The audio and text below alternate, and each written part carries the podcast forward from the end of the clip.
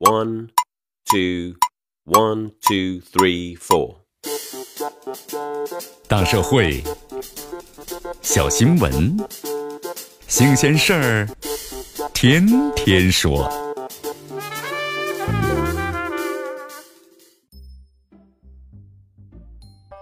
大家好，这里是天天说事儿，我是江南。根据新闻媒体的报道呀，支付宝呢还有信美相互近日联手啊，向蚂蚁会员推出了相互宝，力求通过呢相互的合作，实现呢更加贴近、触手可及的大病保障。根据规则呀，这芝麻分呢六百五十分及以上的蚂蚁会员，六十岁以下可以免费加入相互宝，获得一百种大病的保障。那么在其他人呢，就是患病产生赔付时参与呢费用的分摊。自身患病啊，可以一次性的领取最高三十万元的保证金。这相互保推出之后啊，成为呢现象级的网红的险种。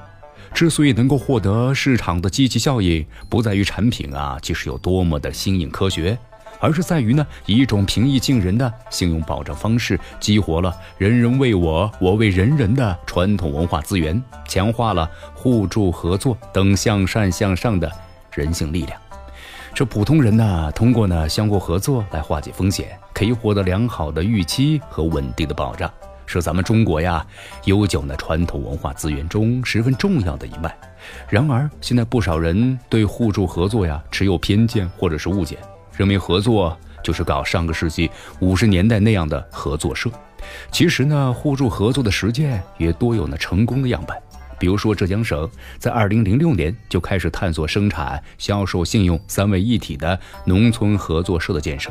十年之后啊，这个经验就写进了中央一号的文件，成为全国呢三农发展的指导方向之一。那么这些年来啊，总有人说社会呢正在变得越来越是精致利己，说很多人都变成了冷漠的分子，彼此之间呢变成了孤岛。但是我们更应当看到。与所谓的精致利己、孤岛相反，越来越多的互助合作的机制和措施啊，正在被发掘和开发出来。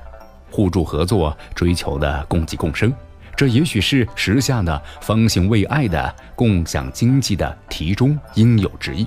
这共济啊，就是为了共享；这共赢呢，改善共生。相互保大病保障迅速走红。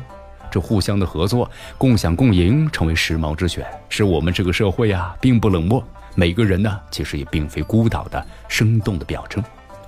这互相的合作、化解风险的传统啊，是不能丢的。以商业手段促进解决社会问题的努力，也应当是鼓励的。关键是要有科学的机制和有效的措施，擦亮人心中啊那一盏灯，疏通呢社会环节上的各种的组织。激发呢弘扬向善向上的正能量，让人人为我，我为人人的传统文化资源继续弘扬光大，让互相合作、共济共享成为构建和谐社会的有力助推器。这里是天天说事儿，我是江南，咱们明天见。